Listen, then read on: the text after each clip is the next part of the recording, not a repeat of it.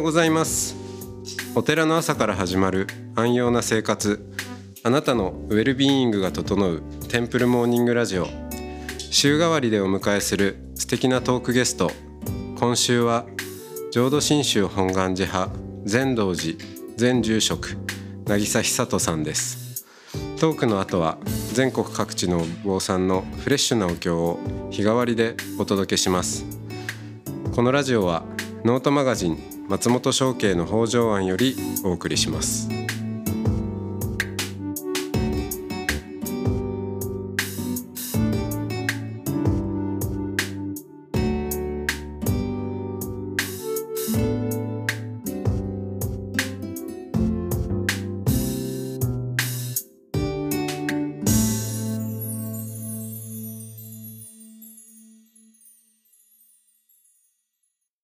おはようございます。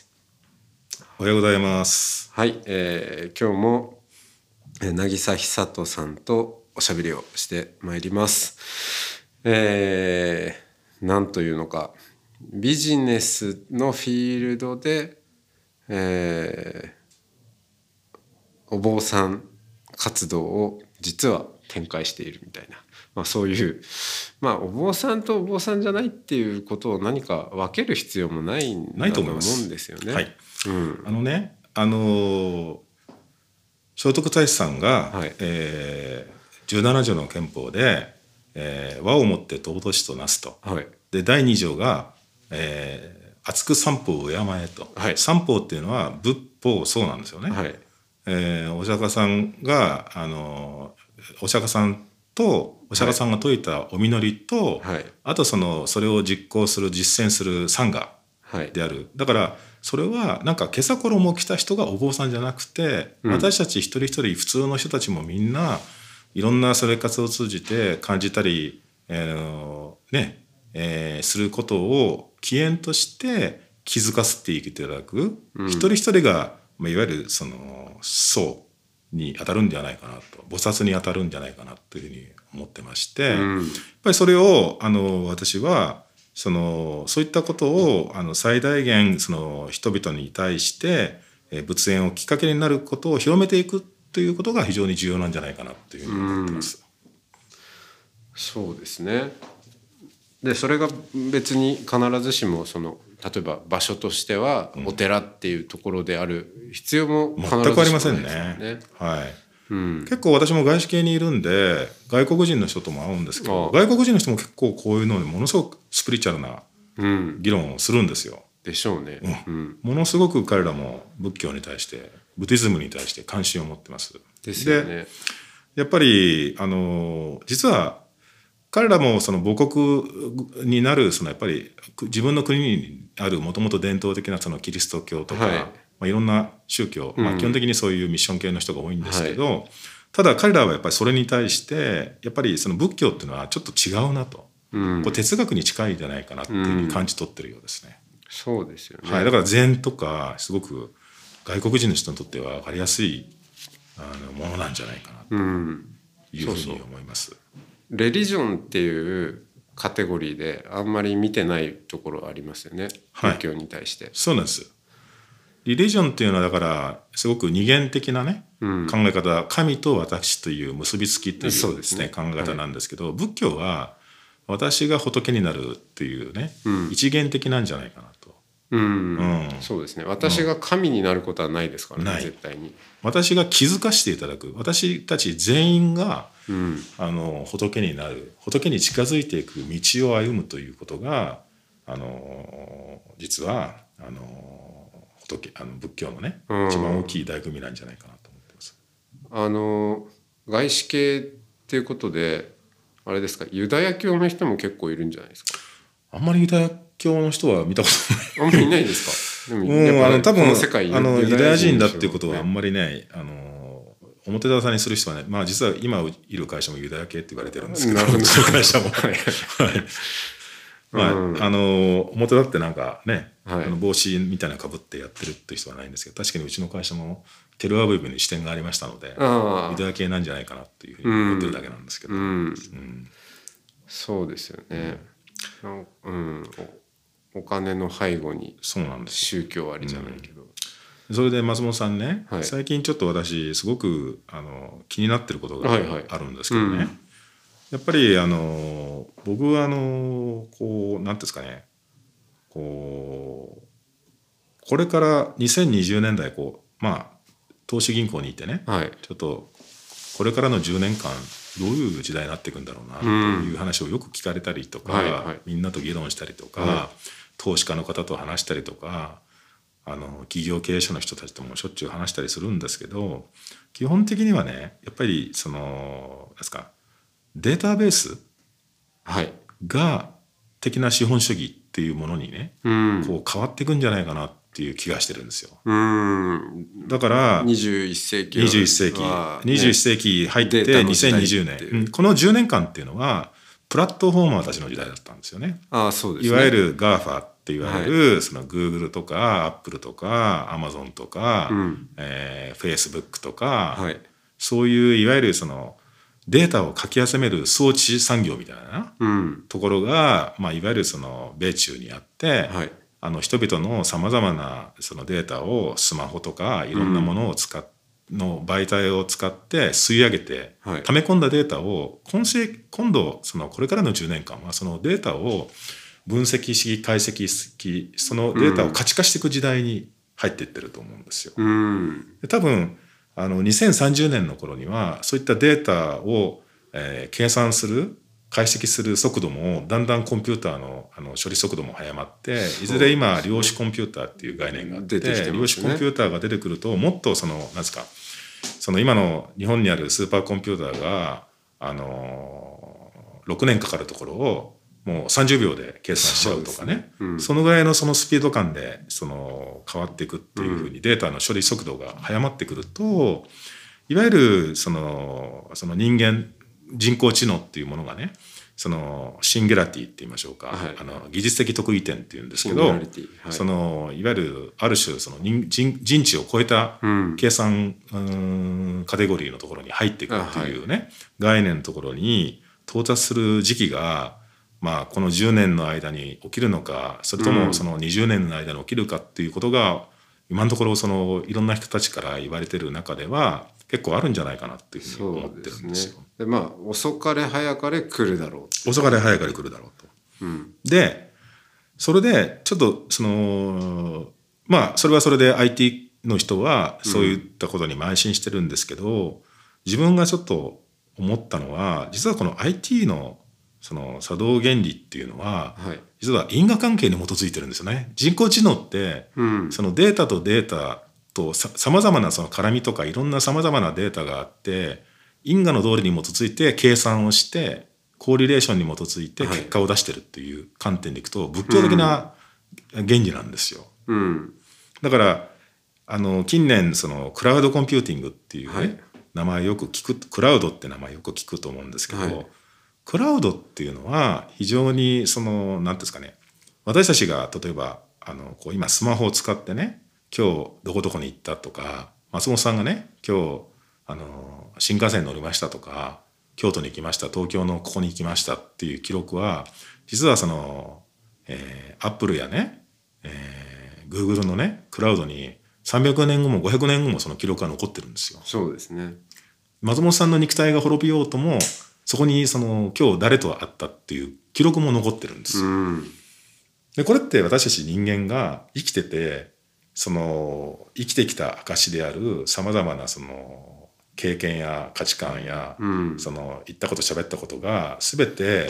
こうなんですかお浄土にお浄土に、はい。荒屋敷に蓄積されて、クエ一緒の世界でまたお会いしましょうっていうなんか構造とよく似てませんかね？あー確かに。こう、手元にないしどこにあるのか分かんないんだけど、でもどっかに蓄積されているっていう、そう。まあその感じはそうかもしれない。遺伝子ってだからうん。結局、あの松本さんにもとってもねあの両親は2人だしあのおじいちゃんおばあちゃんは4人。はい。でおちいおじいちゃんおばあちゃんは8人。で16人32人ずっと遡っていくと、あの10世代遡ると1024人はい。いらっしゃるわけでしょ？で松本さんの今遺伝子を抽出するともう10世代遡ると1020 1024人分の1はどっかに必ず入ってるはずなんですよ痕跡が。うんただそうですねただ私たちのまだの現代の技術ではその遺伝子を解析する技術がまだないからその分かんないだけであって未来分かんないけど将来そういったね量子コンピューターとかが出てきてその遺伝子を解析する技術が蓄えてくられるともしかすると過去に遡ったデータが映像データで蘇ってくる可能性だってなきにしもあるじゃないですか。うん。確かに。うん、だからあのそういったものの組み合わせが今あるわけでしょ？うん。それってあの諸行無常諸法無我っていうことなんじゃないですかね。うん。そうですね。まあその、うん。か諸行無常は、まあ、全ては変化していく、うん、お互いに寄り合っていより、うん、だからさまざまなデータが集まって一種の結果が今この瞬間出てきてるっていう、その繰り返しを投影を続けてるっていう。それが今現れているだけであって。そう。そう。そう。そう。だから非常にねあの僕はあのますますこのスピードが速くなればなるほどね、うん。コンピューターの処理速度が速くなればなるほどあの2020年代は人類はあの諸行無常っていうのをさらに思い知らされる時代がやってくるんじゃないかなと思う。ああそうですねいや最近思っているのはあの、まあ、自分自身そう今までちょっと、えーお坊さんをやるっていうことをちょっと中途半端にやってきたんじゃないかなって思っているところがあってそれは仏教で諸行無常諸法無我一切皆空涅槃弱情とかまあそういうこう原理原則ですよね、があこう言語化されて 解き明かされているのにでまあ自分自身もその、えービリーブ信じるっていうよりはあのあの偉いお釈迦様が言ったからそうなんだっていうことではなくて自分の経験とか、まあ、学んできたこととかに照らし合わせてやっぱりそうだなと思うわけですよね。まあ、そういう形でそのあ仏教が言ってることは本当そうだなって思いながらお坊さんをそしてやりながらもでもそれはどっかでそれはそれとしてで、まあ、そうは言っても現実世界はなかなかそうは動いてないよねっていうところでなんか、まあ、どっか遠慮するっていうのか分かんないですけど、うん、切り離してこう考えちゃってるようなところがあったのかなと思って。でも今ってその、まあ、データベース資本主義とかもそうかもしれないですけどその、まあ、今までのお世の中の在り方とか価値観が行き詰まってそれではもう人類前に進めないねっていうふうになっていった時にい今こそなんかあの今まで前提としていたことがもうこれでは無理だっていうところに来たところでちゃんと仏教の話をあのあっちはあっちこっちはこっちで分けて考えるんじゃなくていや仏教ではもともとこういうふうに見てきたしそしてあのそれやっぱりそうだよねっていうことを、うん、切り離さずにちゃんとこうど真ん中に投げ込んでいくっていうことを、お坊さんとしてしなきゃいけないんじゃないかなっていうことを今感じている2021年だなるほど。はい、まあでも分かりますそれ。うん。でやっぱりね結局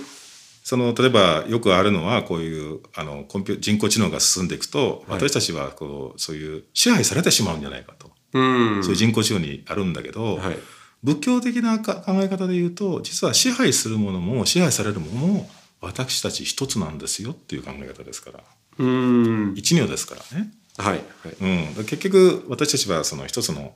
宇宙単位で言うと一つの手のひらの上に乗っかってる、うん。その駒に過ぎないと。私たち人間そのものがあの、まあ、いわゆるデバイスになるのかなと、うん。うん、デバイス。そのデバイスを通じて、データが集められて、うん。宇宙に溜め込まれていくっていう、なるほど。そうん、の大きな人工知能なのかもしれないですね。うん、その発想ってうん。割と、うん、仏教的なうん。考え方からはあのなんか受け入れやすいと思うんですけど、うん。この前あの話してたムスリムの友人がいて、その自由意志に関する議論になった時にまあちょっと英語だったんでなかなかあの細かいところまで突っ込みきれなかったんですけどでもすごくその自由意志を持っているっていうことにまあ執着があるというのかそれはすごく大事な価値であると思っていてだからなんかまあ手のひらの上で仏教だとまあそういう表現もしたりもしますよね。まあ、あの渚さん流に言うと、まあ、デバイスであるっていう あの見方も、まあ、一つできるよねっていう感覚はあるんですけどやっぱなかなかなんでしょうね。逆に一神教のものの見方だと、うん、結構そこに、限界点が出てくうん、るでしょう、恐怖感もあるのかなっていう気もしますね。だから、うん。まさにこのこのこういう、えークラウドコンピューティングとかこういうデータベースをうん。こうどんどんどんどん溜め込んでそれをこう解析していく時代になればなるほど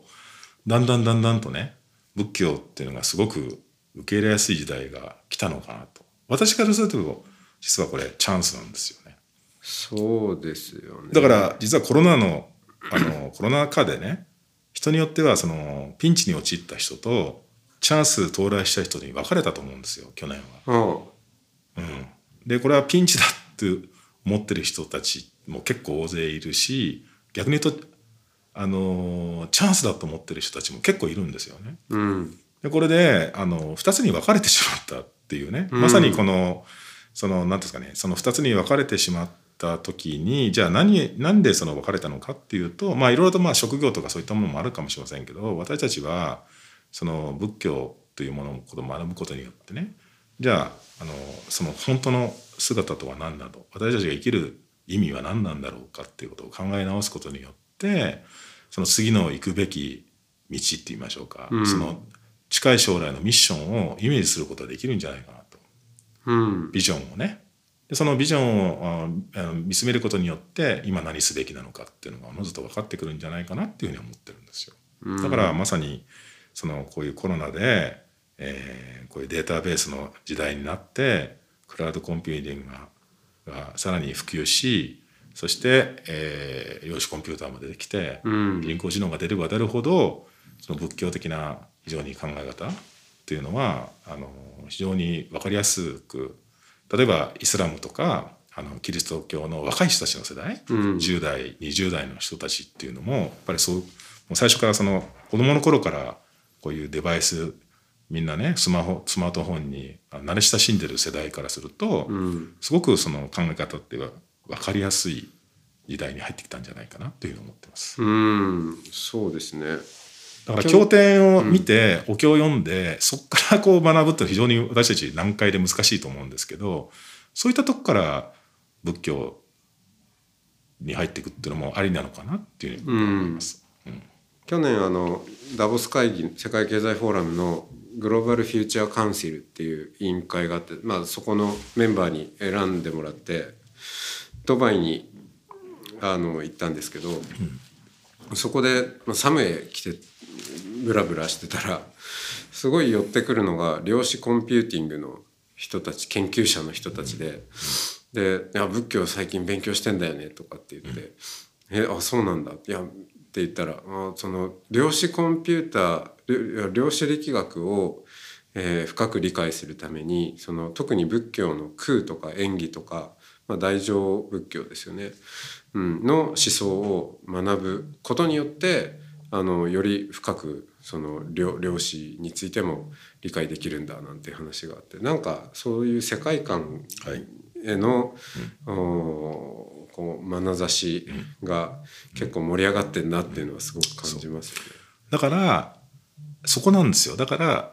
それをチャンスと見るのかピンチと見るのかと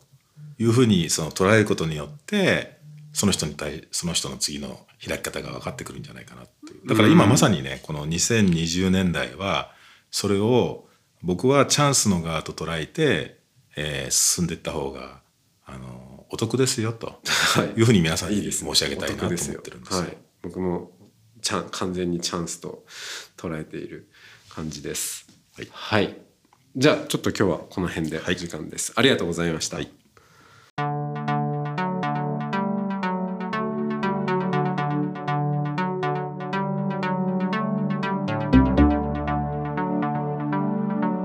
いつもテンプルモーニングラジオを聞いてくださりありがとうございます。2021年2月17日より全3回のオンライン講座音の巡礼山の巡礼身延さん編を開催します。これまでゲストに出てくださった日蓮宗のお坊さんと身延さんの音を聞きながら対話をし音を通じて仏教を体感するひとときをお届けします参加申し込み方法など詳しくはノートマガジン松本商家の北条案または音の巡礼をご覧ください。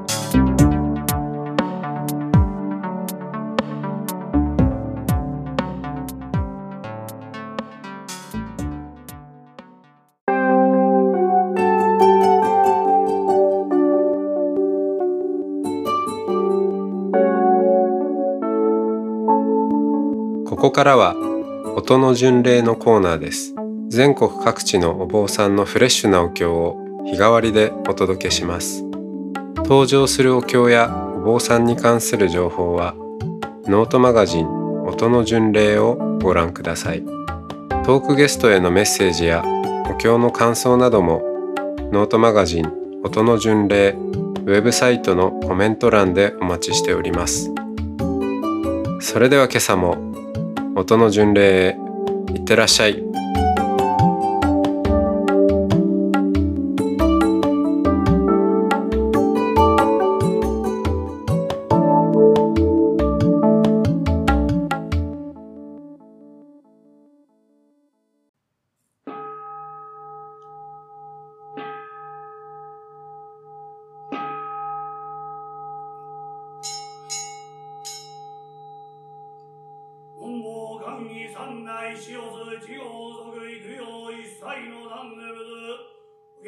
下教養寿一切の三宝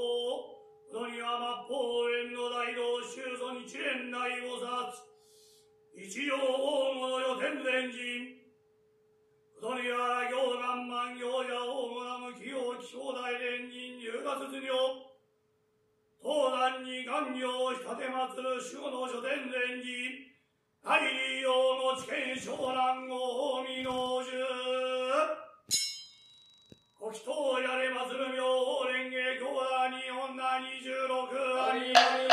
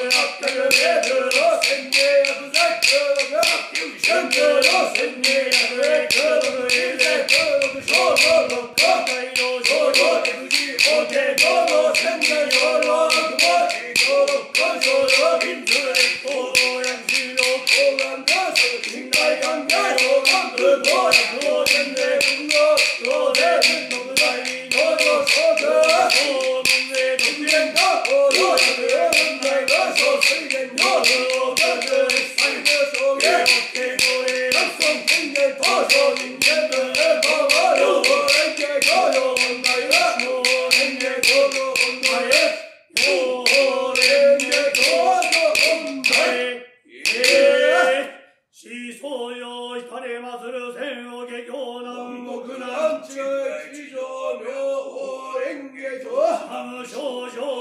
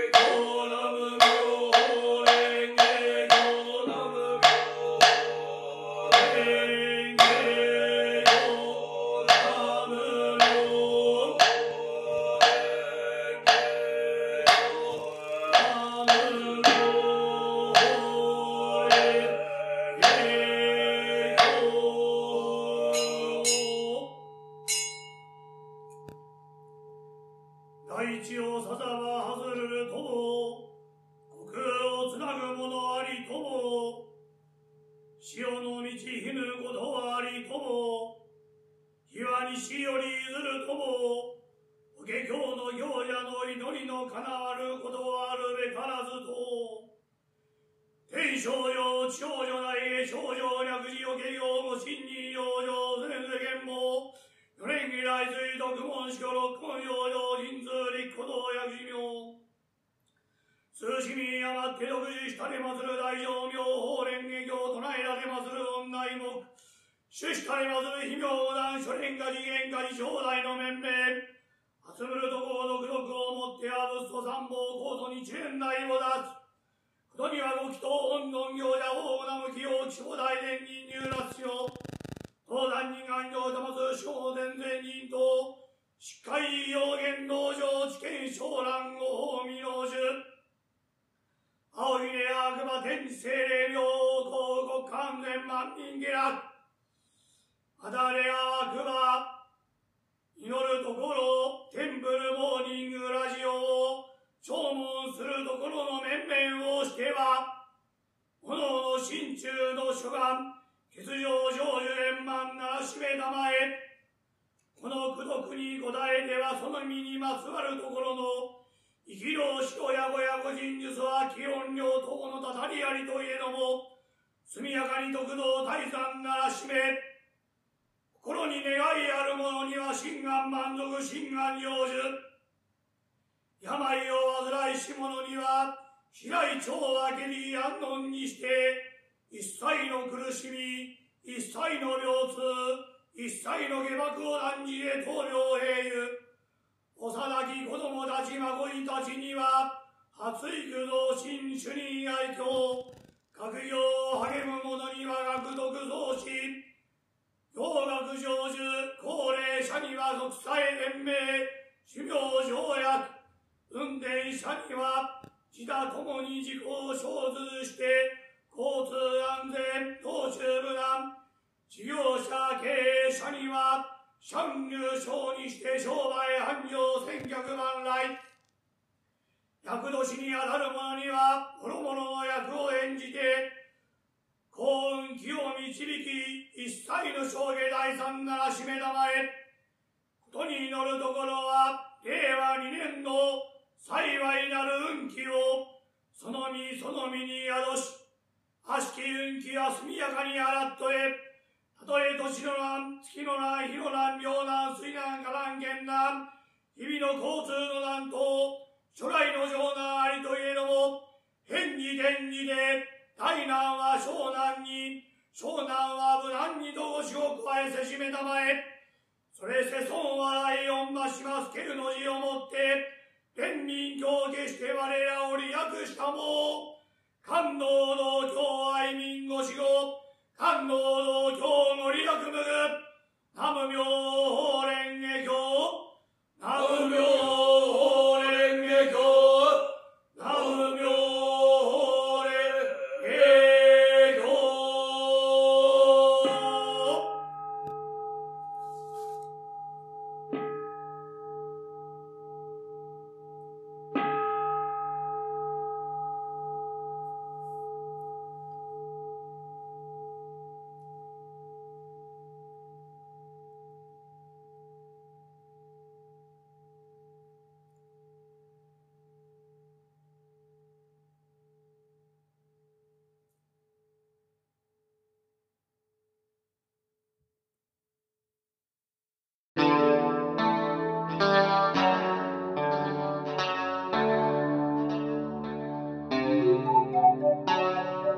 このポッドキャストは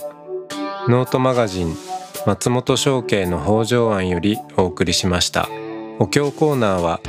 ノートマガジン音の巡礼のご協力でした。ゲストへのメッセージや番組の感想などはそれぞれのノートのコメント欄にてお待ちしております。それではまたテンプルモーニングラジオでお会いしましょう。